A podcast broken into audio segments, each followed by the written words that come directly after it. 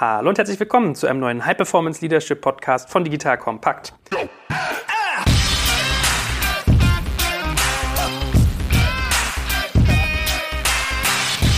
Mein Name ist Jörg Kaczmarek und heute gibt es nochmal eine kleine Nachfassaktion, denn wir hatten ja beim letzten Mal die liebe Marina zu Besuch in unserem Podcast und haben über Achtsamkeit gesprochen. Und ich habe auch gestaunt, was der Stefan schon alles für Qigong-Aktivitäten in seinem Berufsleben hatte.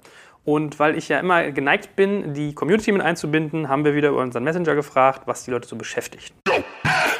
Ihr Lieben, wenn ihr unternehmerisch tätig seid, müsst ihr bestimmt auch des Öfteren reisen. Und hier kann ich euch unseren Partner Horizon Studios ans Herz legen, denn Horizon Studios entwickelt Premium-Reisegepäck für die nächste Generation und verbindet dabei smarte Tech-Features mit schickem Design. Wir sprechen hier also von Koffern, die in Deutschland entwickelt werden und als besonderes Feature eine integrierte, herausnehmbare Powerbank aufweisen. Also ein leerer Handy-Akku auf dem Flughafen gehört damit mal definitiv der Vergangenheit an. Und die Koffer von Horizon Studios sind weltweit bei allen Airlines zugelassen und weil das Team vornehmlich auf auf Direktvertrieb setzt, bieten sie wirklich gute Preise für High-End-Materialien. Und übrigens nicht nur Koffer, es gibt auch Taschen, ganz viele Accessoires, Travel-Kleidung und, und, und. Und es handelt sich dabei um das erste Gepäck weltweit mit persönlichem Reiseassistenten. Horizon Go ist für ein Jahr kostenlos inklusive und ihr erhaltet darin Perks, Upgrades, Reiseorganisationen, Tipps und Support. Wenn ihr euch das Ganze mal anschauen wollt, hat Papa Joel natürlich wieder einen tollen Gutscheincode für euch. Wenn ihr Kompakt 12 eingebt, bekommt ihr 12% Rabatt auf das Reisegepäck von Horizon Studios und ich packe auf unsere Sponsorenseite und unten in die Shownotes natürlich auch nochmal den Link. Der lautet nämlich horizon-studios.com de slash kompakt. Und weil das so schwer zu merken ist, geht einfach auf unsere Sponsorenseite oder schaut in den Shownotes. Wie gesagt, Horizon Studios, tolles Reisegepäck, schaut euch das mal an. So, aber first things first. Erstmal nochmal Halli und Hallo, äh, liebe Marina und lieber Stefan. Moin, moin. Danke, Joel. Hi. Hallo, Joel. Schön wieder mit dir dabei zu sein. Genau, und zwar, äh, also Messenger kennen ja ganz viele schon. Wenn ihr auf digitalkompakt.de slash Messenger geht, könnt ihr dort äh, euch quasi äh, anmelden. Also das kostet nichts und das ist auch irgendwie ganz schmerzfrei und ganz simpel. Dann kriegt ihr unsere Nachrichten immer direkt aufs Smartphone. Und öfters mache ich davon Gebrauch, dass ich erzähle, mit wem ich gerade podcaste und frage, ob ihr auch Fragen habt und es sind eine ganze Reihe reingekommen. Das ist jetzt natürlich immer so ein bisschen äh, ungeordnet, ja, aber das macht ja manchmal auch so den Charme aus. Was fragen die Leute als erstes? Worum geht es ihnen? Marina, magst du aber zu Beginn vielleicht noch mal einen Satz zu dir sagen, was dein Background ist und was du so tust, wie du zu dem Thema Achtsamkeit kommst? Sehr gerne. Ich bin Talentteam- und Unternehmensentwicklerin und von Haus aus Arbeits- und Organisationspsychologin. Das heißt, das Ganze drumherum wie ticken wir, wie gehen wir miteinander um? Und wie geht das besser? Wie können wir uns da selber auf die Schliche kommen? Das ist alles, was mich rundum beschäftigt. Und ich habe das sowohl international, intern als auch extern gemacht. Und mit Stefan habe ich jetzt das Vergnügen, seit zwölf Jahren zu arbeiten, egal ob Großgruppen am Lugano-See, du hast das letztes Mal erwähnt, mit denen wir mit Tai Chi morgens gestartet sind, bis hin zu von der Bank bis zum Chemiekonzern, wo wir unterwegs sind und uns genau das umtreibt. Wie bringen wir die PS auf die Straße bei Führungskräften und Teams? Okay, also du bist wie Stefan munter an der Front und kriegst sozusagen alles hautnah mit, kriegst die Schwingung mit, weißt auch so, wie die Leute reagieren. Und wir hatten, wie gesagt, als Thema beim letzten Mal Achtsamkeit hieß für uns sowohl sich selbst gegenüber, also manchmal sich zurücknehmen, das System runterfahren. Du hast ja dieses schöne Bild von Erwartung beim Auto oder auch von einem Auto, wo man im Prinzip sagt, wenn du mehr PS rausholen willst, kannst du entweder mehr Gas geben oder vielleicht auch mal überlegen, ob du den Bordcomputer mal die Software neu installierst und dafür muss man halt ausschalten. Und wir haben Achtsamkeit aber auch in Bezug auf andere gesehen. Das heißt, in dem ganzen Zyklus von Start with Why, Simon Sinek, eine Vision haben über die Führung im High-Performance-Bereich, also dass man im Prinzip als ein wesentliches Element dort einfach auch eine gewisse Empathie, darf ich ja nicht sagen, sondern Mitgefühl habe ich beim letzten Mal gelernt. Also, dass man sich ins Gegenüber hineinversetzen kann, ohne zu sehr darin aufzugehen und dass man halt wirklich im Moment ist beim anderen. So, das war ja so unser mhm. Take zum Thema Achtsamkeit. Und ich habe halt die Lutzer mal gefragt, was sie so beschäftigt bei dem Thema. Und wir fangen halt wirklich mal straight an. Ein junger Herr, dessen Foto mich hier angrinst, hat im Prinzip nur so drei Stichworte irgendwie hingeworfen. Morgenroutine, Tipps, Wichtigkeit. Vielleicht fangen wir mal mit Morgenroutine an. Gibt es eine Morgenroutine, die man sich angewöhnen kann, um sozusagen achtsamer zu werden. Ja, definitiv. Und die Frage ist immer, wie sieht sie bisher aus? Und ich muss gestehen, dass es mich eine Zeit lang auch kurz erwischt hat. Ja, man hat ja den Wecker häufig auf dem Handy und somit das Handy auch schnell im Bett.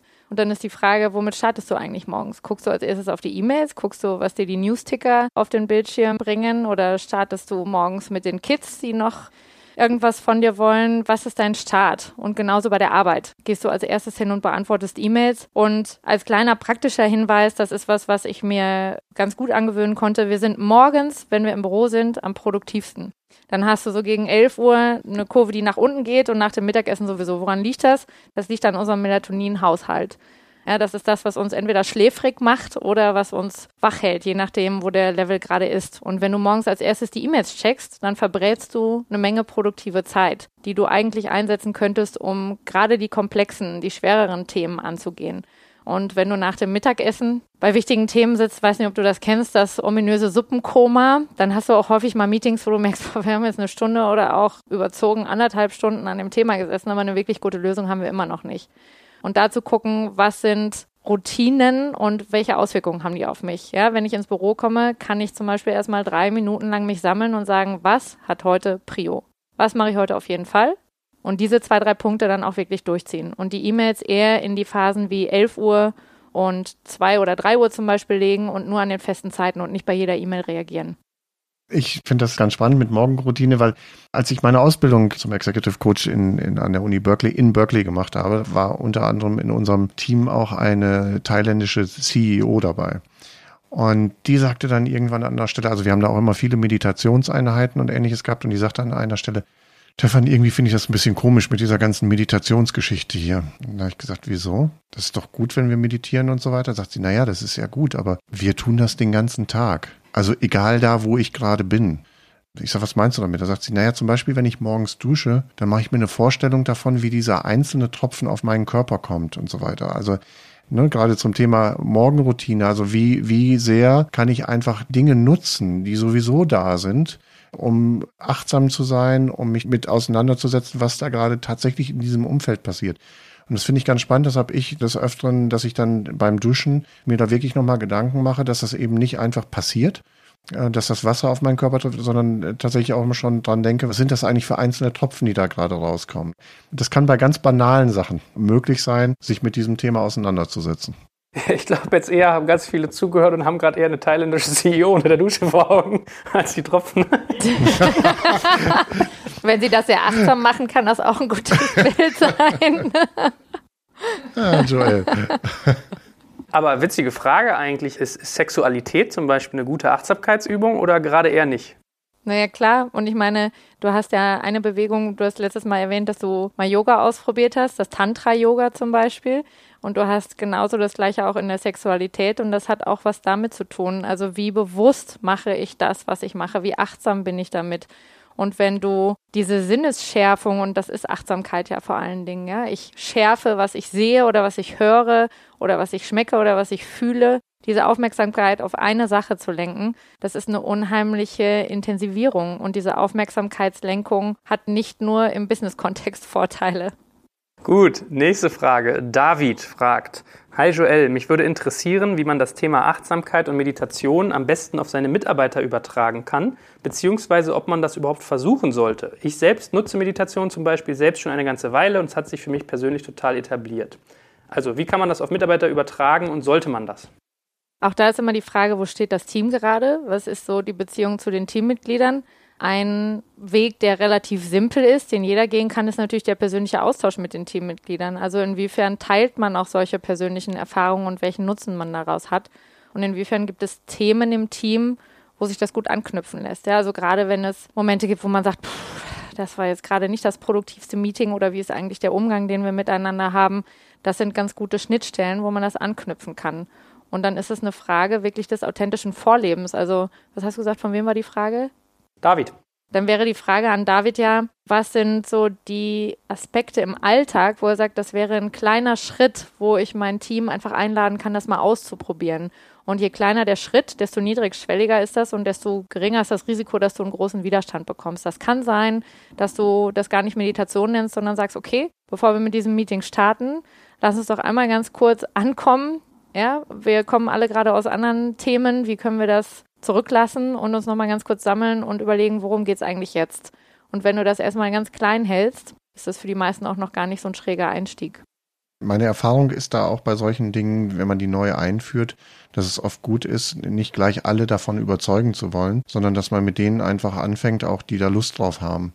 und äh, dann darüber redet, was das für Erfahrungen sind. Das hilft oft, eine größere Akzeptanz zu finden.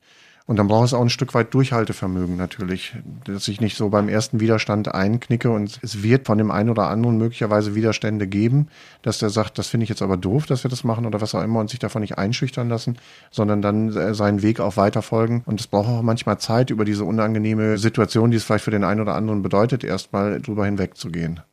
Hm. Und ein Punkt, der mir noch einfällt, ist, ich habe mich auch mit Leuten unterhalten, die diese Achtsamkeitsübungen, Stefan hat die letztes Mal erwähnt, mit der Rosine es ist so der Klassiker, sich auf die Rosine zu konzentrieren und die unterschiedlichen Facetten daran mit den Sinnen wahrzunehmen.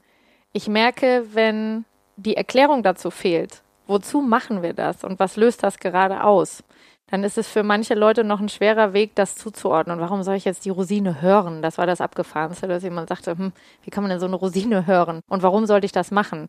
Wenn du stattdessen erklären kannst, was das in unserem Gehirn auslöst, wenn du einen Sinn schärfst und die Aufmerksamkeit auf diesen einen Sinn lenkst, wie du dann zum Beispiel deinen präfrontalen Kortex auch stärkst, indem du diese Achtsamkeitsübungen trainierst und damit die Exekutive in deinem Kopf, ja, also weniger das Reagieren auf Dinge, sondern das konstruktive, proaktive Agieren im Vorfeld dann kriegt das eine andere Dimension. Und ich glaube, das ist so das Dilemma beim Thema Achtsamkeit. Das ist natürlich auch relativ breit verbreitet, das Thema, und wird in sehr unterschiedlichen Bereichen gemacht. Und wenn du solche Übungen nicht gut anleitest, dann hast du im Business-Kontext auch schnell mal, dass jemand sagt, das ist mir jetzt ein bisschen schräg. Also auch ein gutes Anleiten und Erklären, wozu machen wir das gerade und what's in it for me? Ja, was habe ich davon? Mhm. Gut, der liebe Tobias hat gleich drei Fragen, die aber, glaube ich, alle gut passen. Und der erste ist hier ein Elfmeter für Marina. Gibt es einen positiven, hart belegbaren Zusammenhang zwischen Achtsamkeit bzw. Meditation auf die Leistung von Führungskräften? Ohne Ende. ich wüsste gar nicht, wo ich da anfangen sollte. Also da kann er definitiv sich etliche Studien raussuchen im Internet über Mindful Leadership und die entsprechenden Results. Und lass mich mal überlegen, habe ich eine, die man rausnimmt? Ich bin gerade am überlegen, ob wir eventuell das Buch empfehlen von Google an dieser Stelle auch nochmal. Search Inside Yourself von, äh, von Google wo die ihr Programm beschreiben und da wird auch auf verschiedene Studien und so weiter verwiesen. Aber vielleicht kannst du ja mal so die Top 3 äh, sozusagen rausgreifen, was so typische Benefits sind, die man sogar auch schon belegt hat, wenn man meditiert bzw. achtsam ist. Also definitiv Steigerung der emotionalen Intelligenz. Dazu gibt es jede Menge Studien, dass das nachgewiesen ist. Dann eine Steigerung der Produktivität durch kürzere Meetings, weil sorgfältiger ausgewählt wird, was man sagt und eine höhere Qualität der Entscheidungen und Lösungen, also auch die Kreativitätssteigerung, kannst du deutlich nachweisen. Was sich auch, wenn man sich wenig mit Gehirnforschung beschäftigt, nachvollziehen lässt, weil in dem Moment, wo du unter Stress und Druck bist und dein Hormonlevel steigt, dein Puls steigt, macht auch dein Gehirn zu. Ja, du musst dich nur noch konzentrieren. Der Säbelzahntiger ist vor mir. Greife ich den an, renne ich weg oder stelle ich mich tot? Und andere Alternativen fallen in dem Moment weg. Wenn du es schaffst, dein System so weit wieder runterzufahren, dein Nervensystem, dann hast du auch wieder die Sprünge von der einen Hirnhälfte zur anderen frei. Und wir wissen zum Beispiel, dass die Lösungsorientierung in der rechten Hirnhälfte sitzt und alles, was so faktisch, analytisch, Zahlen betrifft, das sitzt auf der linken Hirnhälfte. Und in dem Moment, wo du Stress hast, fallen die Sprünge von links nach rechts schwer. Ja, das heißt, du bist dann häufig mit dem Fokus auf der einen Seite. wenn ich zum Beispiel sage, warum funktioniert das nicht? Oder wieso klappt das nicht? Oder wieso kriegen wir das nicht hin? Dann aktiviere ich die problemorientierte Seite und kriege auch eher Rechtfertigungen. Wenn ich Lösungen will, frage ich eher, was können wir tun, damit das anders wird? Wie schaffen wir das? Wie kriegen wir das hin? Und sowas kannst du ganz schön unterm Brainscan beobachten. Deshalb pusht Achtsamkeit gerade so, weil die ganzen Neurountersuchungen das belegen, was ja, Meditation ist eine alte Wissenschaft, viele aus Erfahrung schon lange wissen. Ihr Lieben, heute verplane ich mal wieder eure Zeit, denn es gibt ein Must-Visit-Event sozusagen, wenn ihr im Bereich HR und Personalwesen unterwegs seid, und zwar die Hack schreibt sich wie umarmen auf Englisch, H-U-G. Und es ist ein HR-Happening von Personio. Ne? Personio kennt ihr bestimmt, haben wir auch schon mal besprochen. Super spannendes Tool im Bereich Personalwesen. Und am 7. Mai findet im schönen München besagte Konferenz statt. Hack steht für herausfordernd, unkonventionell und gemeinschaftlich und ist ein einzigartiges Eventformat, das sich um die Zukunft der Arbeit im HR drehen soll. Warum solltet ihr euch das angucken? Es gibt dort echtes HR-Wissen von Praktikern für Praktiker. Es ist keine reine Theorievorlesung. Es gibt kein Buzzword-Bingo dort. Es gibt innovative und interaktive Formate. Es ist einfach mehr als nur eine Konferenz. Ihr feiert dort ein richtiges Happening und es gibt keine Form von Zeitverschwendung und keinen Dresscode. Also wirklich ein angenehm gemachtes Event zum Thema HR. Wo findet ihr das Ganze? Unter hack.personio.de, also hack wie umarmen.personio.de und Papa Joel hat wie immer einen Gutscheincode für euch. WeHackYou20 gibt 20% Rabatt auf den Ticketpreis. WeHackYou20 auch in den Shownotes nochmal zu finden. Und ihr seid mit 20% Rabatt bei der Hack dabei. Gut, die zweite Frage von Tobias lautet, wann sollte ein Manager am besten meditieren? Vor, während oder nach der Arbeit? Hm, gute Frage. Das ist eine individuelle Geschichte, wie es für einen passt. Für manche ist es auch mittendrin gut. Also zu sagen, ich habe einen Hardcore-Tag, ja, wir hatten das gerade, zwölf Stunden Meetings, Stück an Stück. Wo blocke ich mir aber trotz allem die zehn Minuten oder auch die fünf Minuten? Und das machen auch die Top-Manager teilweise mitten im Tag und nehme mir die Zeit und halte mich auf dem Leistungslevel überhaupt, indem ich zwischendurch meinem Körper und meinem Kopf vor allen Dingen die kurze Entspannung gönne. Okay, also es gibt keine generische Antwort drauf, sondern das hängt individuell ab. Aber ich habe mich auch schon dabei ertappt. Du kann sein, dass es eine Studie gibt zu Uhrzeiten, aber die ist mir noch nicht untergekommen. Hm. Und äh, die letzte Frage äh, geht, glaube ich, so ein Stück weit in Richtung äh, Role Models, Vorbilder. Welche Top-Manager sind gute Beispiele für gutes und richtiges Meditieren? Also äh, das ist schon eine Frage alleine aus Diskretionsgründen, dass wir solche Sachen aus unserer Praxis nicht sagen können, mit wem wir da konkret arbeiten an diesen Dingen. Ähm, da würde ich einfach auch eine Suchmaschine nutzen und mal schauen. Da gibt es Veröffentlichungen zu, dass manche Top-Manager an dieser Stelle äh, Meditation nutzen für sich regelmäßig. Ähm, aber ich kann im Moment jetzt keine Namen nennen an der Stelle. Ich könnte vielleicht sogar mal mit mal was reingeben. Äh, es gibt ja von dem Tim Ferriss, der damals die Vier-Stunden-Woche geschrieben hat, gibt es ja einige neue Bücher, wo er so relativ geschickt einfach mal ein paar hundert Leute Sachen gefragt hat und hat das dann in Contentform gegossen. Und es gibt ein Buch, das heißt Tools der Mentoren. Das ist auch wirklich ganz gut gemacht. Da hat er mehrere Dutzend Menschen, die ja wirklich hochgradig erfolgreich sind, also Top-Unternehmer, weiß ich nicht, so, so Level wie Elon Musk und Co., bis hin zu, weiß ich nicht, Arnold Schwarzenegger gefragt, was so ihre äh, sozusagen Tools sind, um zu arbeiten. Und da kam ganz, ganz, ganz, ganz oft Meditation. Also da ist man erschreckt, wie viele Leute, die man halt wirklich so als Top-Notch kennt in der deutschen, also vor allem auch in der amerikanischen Wirtschaft, wie das alle machen. Ja, also diese Beispiele findest du bei SAP zum Beispiel, McKinsey, Accenture, Marriott. Im Moment müsste ich eher fast überlegen, in welchen Firmen das noch gar kein Thema ist. Aber was so unsere Klienten tatsächlich betrifft, da ist das mit dem richtig und wer, wer meditiert. Es gibt viele, die darüber public sind, also öffentlich sprechen und das auch gerne teilen, ihre Erfahrungen. Und da gibt es viele Beispiele. Also vielleicht nochmal so ein bisschen gerade beim Nachdenken ist mir aufgefallen, Ban Ki-moon beispielsweise, Peter Therium, Vorsitzender BMW, Aufsichtsrat, Norbert Reithofer sind Menschen, die besonders viel Wert auch auf Meditation und Yoga laut Wirtschaftswoche legen. Gut, nächste Frage. Marc Gründler sagt, ich soll Stefan mal sagen, sein Bild hängt schief. das kommt rum, wenn man Screenshots über seinen Messenger schickt. Seht ihr mal? Also Stefan, dein Bild hängt. Der gute Marc. So, und hier hast du einen Namensvetter, auch ein Stefan äh, Niemeyer in der Sekunde, fragt, wie schätzt Marina das Thema digitale Achtsamkeit ein? Sieht sie auch den Trend, dass wir wesentlich bewusster mit unserer Online-Zeit umgehen und der Preisgabe von Daten? Hm, das eine sind die Sachen, die wir selber im Griff haben. Ich glaube, dass der ein oder andere da wacher drüber ist. Wie viel, wie oft nehme ich mein Handy in die Hand? Wie viele Sachen folge ich? Und wo sage ich auch bewusst, hier gibt es Zeiten, wo ich das an die Seite lege. Auch das, du kannst den Stress ganz gut messen bei Menschen, wenn du ihnen das Handy mal wegnimmst und das nur auf einen anderen Tisch legst. Da werden viele schon sehr nervös. Also das ist ein Anzeichen, wo du merkst, da könntest du vielleicht mal drauf gucken auf das Thema. Aber wir haben eben auch Branchen, die darauf aus sind, uns mit den Medien ja zu verfolgen. Das heißt, wenn du dir über bewegte Werbung Gedanken machst, die in Zukunft, glaube ich, auch unsere Straßenbilder noch mehr begleiten werden, dann hast du mit der Digitalisierung natürlich auch Bereiche, wo es schwerfällt, sich zu entziehen, weil die die Werbung hinterherkommt oder eben auch die Medien. Und ich glaube, dass wir fortlaufend da immer wieder dieses bewusst machen brauchen. Wie bin ich eigentlich gerade unterwegs? Wie ist mein Alltag gestrickt? Wie bin ich getaktet? Passt das noch für mich? Oder gibt es Punkte, wo ich mich mal fragen sollte, ob so ein Detox Sinn macht? Auch die Auszeiten, die am meisten wachsende Touristenbranche im Moment, sind Retreats. Alles, was mit Meditation und Yoga-Retreat zu tun hat, boomt gerade wie Hölle. Also wenn du touristisch unterwegs sein willst, Joel, dann kann ich dir das empfehlen. Such dir was auf Bali oder Costa Rica und ich nehme mich da voll mit rein. Oder auch Indonesien. Warum? Anscheinend gibt es den Bedarf danach, sich irgendwo die Auszeit zu nehmen und das ist nicht mehr der klassische Familien- oder Action- oder Partyurlaub, sondern bewusst ein, ich will meine Woche Ruhe. Auch die Schweigeretreats oder die Auszeiten in Klostern nehmen, egal ob bei Führungskräften oder auch Mitarbeitern, massiv zu gerade, weil du sonst Schwierigkeiten hast, dir überhaupt noch einen Raum zu suchen, wo du nicht digital erreichbar bist. Mhm. So, Chris Laumann fragt, gibt es Erfahrungen mit Meditation als Angebot für Mitarbeiter? Gibt es ein Unternehmen, in dem das während der Arbeitszeit angeboten und genutzt wird? Das klingt ein bisschen so, als man das sonst nicht dürfte. Ne? Man kann sich auch auf die Toilette verziehen, aber er schreibt, er stellt es sich vor, wie entspannt so ein Klima eigentlich sein muss, wenn alle einmal am Tag das Gefühl haben, dass sich halt nach so einer Meditation einstellt. Also habt ihr sowas schon erlebt, dass Leute, das Unternehmen das richtig als Angebot an ihre Mitarbeiter formulieren?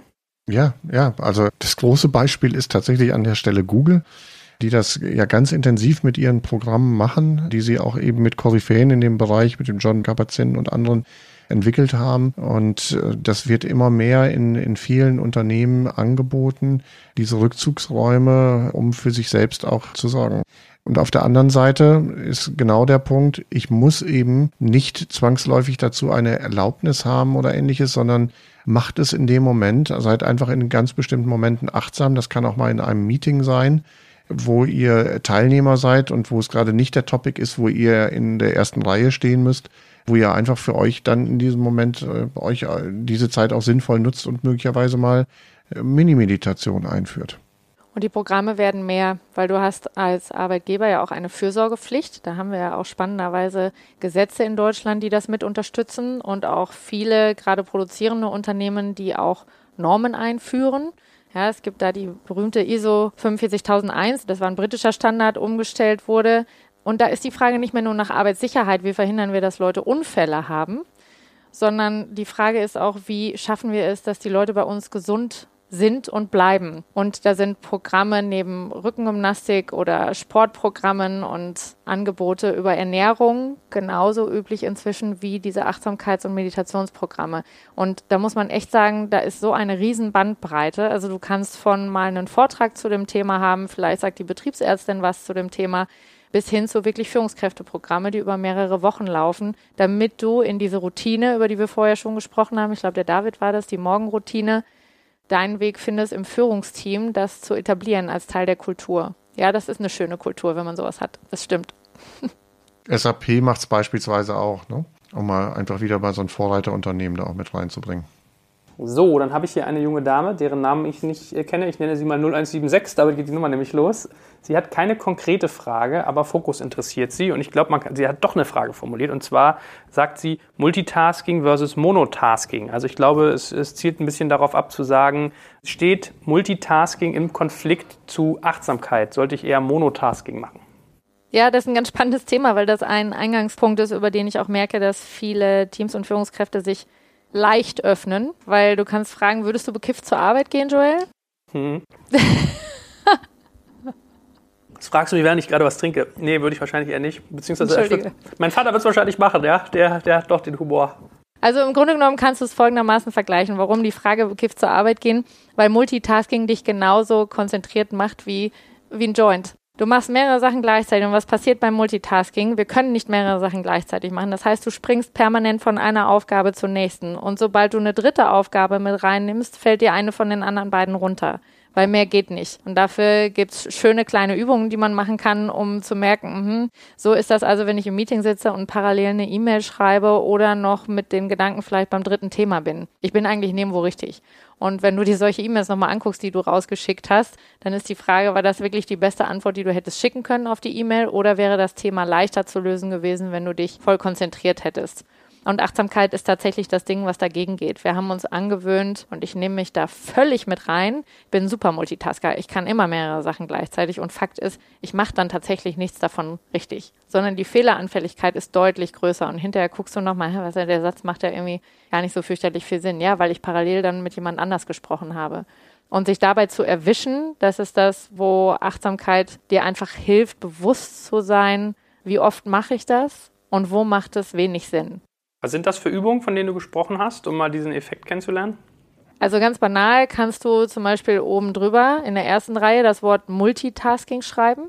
Dann schreibst du die Zahlen von 1 bis 9 und darunter schreibst du die Buchstaben von A bis I. Und du misst die Zeit, die du brauchst, um diese drei Reihen zu schreiben. Multitasking 1 bis 9 und A bis I. Und dann machst du das gleiche nochmal, aber jetzt schreibst du M, 1, A, U, 2, B. Das heißt, du schreibst die Reihe nicht von links nach rechts, sondern von oben nach unten. Und misst dann nochmal die Zeit. Und du brauchst signifikant mehr Zeit, weil du springst zwischen dem Wort, zwischen den Zahlen, zwischen der Buchstabenreihe. Und genau das ist das, was wir mit Multitasking machen. Mhm. Okay, und ich, es ich kostet dich schlicht und ergreifend Zeit. Ich sehe jetzt ganz viele Leute vor mir, die das gerade parallel machen, so im Bus, während sie so einen Podcast hören oder so. Ah, okay. Klar, dann bist du wieder beim Multitasking. Und die 0176, hast du ja gesagt, wir sehen den Namen nicht, hat noch die Frage gestellt ja nach dem Fokus. Das ist was, was ich auch sehr spannend finde, weil du mit Achtsamkeit den Fokus auf verschiedene Arten und Weisen trainierst. Das eine ist nämlich, wie viel Informationen kann ich in einer gewissen Zeit verarbeiten. Das zweite ist, wie komplex kann die Information sein, die ich verarbeite. Das dritte ist, über welche Dauer kann ich diese Informationen aufnehmen. Und davon gibt es weitere Aspekte. Und je mehr du Achtsamkeit trainierst, desto mehr merkst du, dass du auf all diesen Ebenen Fortschritte machst. Auch das kannst du bei dir messen. Wie lange kann ich die Aufmerksamkeit halten? Wie viel Input, wie komplex kann ich aufnehmen? Und wie gut auch umswitchen? Ja, da sind wir wieder bei Agilität. Wie schnell kann ich meinen Fokus vom Gespräch mit Stefan zum Beispiel zu meiner E-Mail richten? Mhm. Und wieder zurück. Und solche Sachen bewusst zu machen und das Training auszubauen, da hast du hast du einen Riesengewinn von natürlich, je voller dein Schreibtisch ist. Strengerweise stelle ich jetzt im Gespräch mit dir fest, Podcast ist ein absolutes Non-Fokus-Thema, ne? weil kein Mensch hört eigentlich einen Podcast und macht nicht irgendwas parallel. Also so viel mal zum Thema Achtsamkeit. Äh, die Ironie wurde mir gerade bewusst. So, letzten beiden. Ich kenne Leute, die sich bewusst auf die Couch setzen dabei tatsächlich. Ah, okay. ich kenne ja, meine... die sich dabei in die Badewanne legen. Ah, okay. Ich habe mal, äh, einer meiner besten Freunde macht Abwasch, der hat keine Spülmaschine, der wäscht ab, der sagt, seine Meditation ist Abwaschen und dabei hört er Podcasts. Also man merkt mal wieder, Meditation ja. kann alles sein, ne?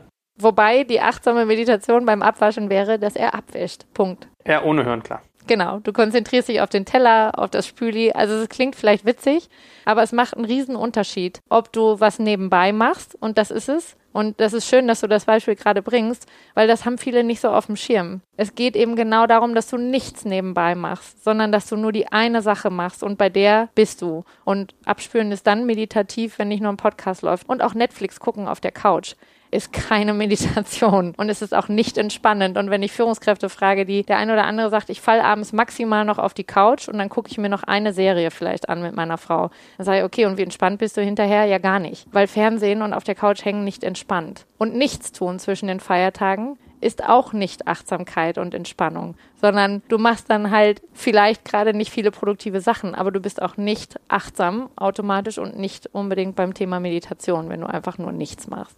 Wir können ja sonst noch ein anderes Beispiel bringen von einem gemeinsamen Freund von Stefan und mir, über den wir uns damals kennengelernt haben, den lieben Michael Obern, der hiermit wärmstens gegrüßt sei. Äh, Michael ist Bienenzüchter. Wenn ihr Michael mal trefft, fragt ihn mal nach der Geschichte, wie er es geschafft hat, seine Bienen im Handgepäck nach Gran Canaria zu kriegen. Bei der Geschichte liegt man am Boden vor Lachen. Stefan weiß auch, was Phase war. Oder fragt Durch den Sicherheitscheck, okay. Ja, eingetütet. Durch die Sicherheitskontrolle. Ja, in Plastiktütchen in dem Handgepäck und er hat es geschafft, dass sie an Bord konnten. Aber Michael schafft auch irgendwie drei Zentner Mörtel im Flugzeug zu kriegen, habe ich auch mal gelernt. Also das ist tatsächlich ein andermal. Plus Fliesen und so weiter, das alle. Nein, lassen wir das schneiden wir, glaube ich, besser raus. Jetzt gibt's Ärger. Nein, Michael. Michael ist ein ganz, ganz lieber, netter Mensch und ich bewundere ihn für seine Durchsetzungsfähigkeit. Dafür sind das gute Beispiele. Und ja. was anderes, was er tut, ist Imkern. Und er hat mir mal gesagt, seine Meditation ist Imkern, weil wenn du mit Bienen zusammen bist, musst du voll fokussiert sein auf diesen Moment, weil die merken jeden Stress und jede Ablenkung und dann wirst du halt gestochen. Und wenn eine dich sticht, stechen dich andere auch wegen den Giftausschüttungen sozusagen. Also äh, Imkern vielleicht sonst auch mal als äh, ein Schritt von Meditation. So, letzten beiden Fragen. Die Nummer fängt auch mit 0176 an, es ist ein Mann. Nennen wir ihn 51, damit hört seine Nummer nämlich auf. Äh, er hat zwei tolle Fragen auch. Kann man es erreichen, dass man den ganzen Tag achtsam ist oder muss man sich seine Achtsamkeit einteilen? Also ein Beispiel, was ich ja schon mal gebracht habe, ist die thailändische Dame auf der Ausbildung in Berkeley, die mir gesagt hat, dass es in dem thailändischen Bereich beziehungsweise in dem buddhistischen Bereich eben eigentlich den ganzen Tag auch um diese Achtsamkeit geht in allem, was ich tue. Also das ist eine Frage der Einstellung, wie achtsam gehe ich mit den Dingen um, die ich mache. Und also insofern die Frage, ja, geht auch den ganzen Tag. Und da ist die Frage mal nach dem Umfeld. Ja, also ich war auch in Costa Rica im Dschungel und habe gedacht, boah, ist das auch einfach schön, hier achtsam zu sein, weil das ist ein tolles Umfeld und du hast wenig Ablenkung. Das ist bei uns im Alltag aber schon eine größere Herausforderung. Und ich glaube, da sind wir wieder bei dem Thema Haltung und Praxis. Je mehr das Teil deiner Haltung ist, so wie eben bei der thailändischen CEO, und du bist einfach auch damit aufgewachsen, du hast das inhaliert und es ist für dich in jedem Alltag, Alltagsmoment etabliert, ja, beim Duschen, beim Essen, beim Laufen. Und ich glaube, für uns braucht das eine Weile. Gerade wenn du in einem Arbeitsumfeld bist, wo permanent jemand in dein Büro kommt oder das Telefon klingelt oder du von einem Meeting zum anderen gehst, kann das sein, dass es erstmal unterbrochen ist. Aber ich glaube, jeder hat auch so seine Momente, wie du es gerade schon gesagt hast, beim Abwaschen oder beim Imkern. Für viele ist das auch beim Laufen gehen. Ja, viele gehen ja morgens zum Beispiel auch joggen. Es kann sein, dass du dir auch da den Podcast reinhaust oder du läufst und du achtest auf deine Schritte, du achtest auf den Atem. Auch sowas kann was sehr Achtsames haben. Für manche ist Achtsamkeit in der Bewegung leichter als im Stillsitzen. Und den ganzen Tag, ja, das ist leichter, wenn du irgendwo im Kloster bist als im Alltag. Okay, aber ich sehe, ich kann auch von dir einiges lernen. Wenn du irgendwie einen kostarikanischen Dschungel als ablenkungsfrei empfindest, dann ist das bewundernswert. Ich würde mir die ganze Zeit Gedanken machen über diese gefühlt Vorspeisen, tellergroßen Spinnen, die da durch die Gegend laufen. Also von daher. Die bewegen sich ja kaum. Von daher, die sitzen einfach nur vor dir und da kann man sie ganz gut lassen. Beruhigen. Die sitzen da und meditieren. ja, das sind eigentlich sehr entspannte Spinnen in Costa, also zumindest die, die ich getroffen habe. Ähm, so, die letzte Frage von 51, wie ich ihn getauft habe. Welche Möglichkeiten gibt es, sich schnell wieder zu fokussieren? Ja, auch das ist eine Trainingsfrage. Und ich finde das ganz schön, wenn man sich ein bisschen mit Sport zumindest mal beschäftigt hat, aber jeder kann das Bild nachvollziehen. Wie baut sich ein Muskel auf? Jedes Mal, wo du das Gewicht wieder anhebst, trainierst du deinen Bizeps, wenn du mal die Hantel in der Hand dir vorstellst. Und das Gleiche ist Achtsamkeitstraining. Jedes Mal, wenn ich mit den Gedanken wieder woanders bin und merke, oh, ich zähle gerade nicht mehr meinen Atem, sondern bin woanders, stelle ich quasi meinen Achtsamkeitsmuskel. Und ich erinnere mich, dass die ersten Male, wo ich dieses Atemzählen gemacht habe, ich auch gedacht, okay, eins, zwei, oder du musst noch gleich einkaufen gehen. Hast du eigentlich noch, Moment. Eins, zwei, oh, die Wäsche musst du auch noch aufhängen. Und du merkst, am Anfang ist es vielleicht schwierig, bis zehn zu kommen, weil deine Gedanken immer wieder abschweifen. Je länger du das aber trainierst, desto schneller kriegst du dich wieder eingefangen. Du hast zwei Sachen. Das eine ist Fokus und das andere ist offenes Gewahrsam. Also konzentrierte Aufmerksamkeit und offenes Gewahrsein. Das eine ist, ich bin sehr auf einen Punkt konzentriert. Das hast du auch im Flow. Ich bin ganz im Moment, ich bin ganz eingetaucht. Und die Komponente, die dazukommt, ist das offene Gewahrsein. Ich bemerke aber, wenn rechts oder links irgendwas passiert, was, wo ich bewusst dann entscheide, reagiere ich drauf oder nicht. Und das gleiche habe ich mit meinen Gedanken. Ich konzentriere mich aufs Atmen, nehme aber wahr, wenn ich abschweife und hole mich wieder zurück. Und so kannst du dein Fokustraining relativ leicht gestalten, indem du einfach hartnäckig dran bleibst und merkst, oh, ich bin schon wieder woanders. Zack, wieder zurück. Hervorragend, ihr Lieben. Ich danke euch ganz herzlich, dass ihr euch nochmal extra Zeit genommen habt für die Fragen unserer Community. Wenn ich das mal ein bisschen mit mehr Vorlauf äh, sozusagen ansage, haben die mich angemeckert, nicht ganz so unberechtigterweise. Kommt da bestimmt auch nochmal viel, viel, viel, viel mehr.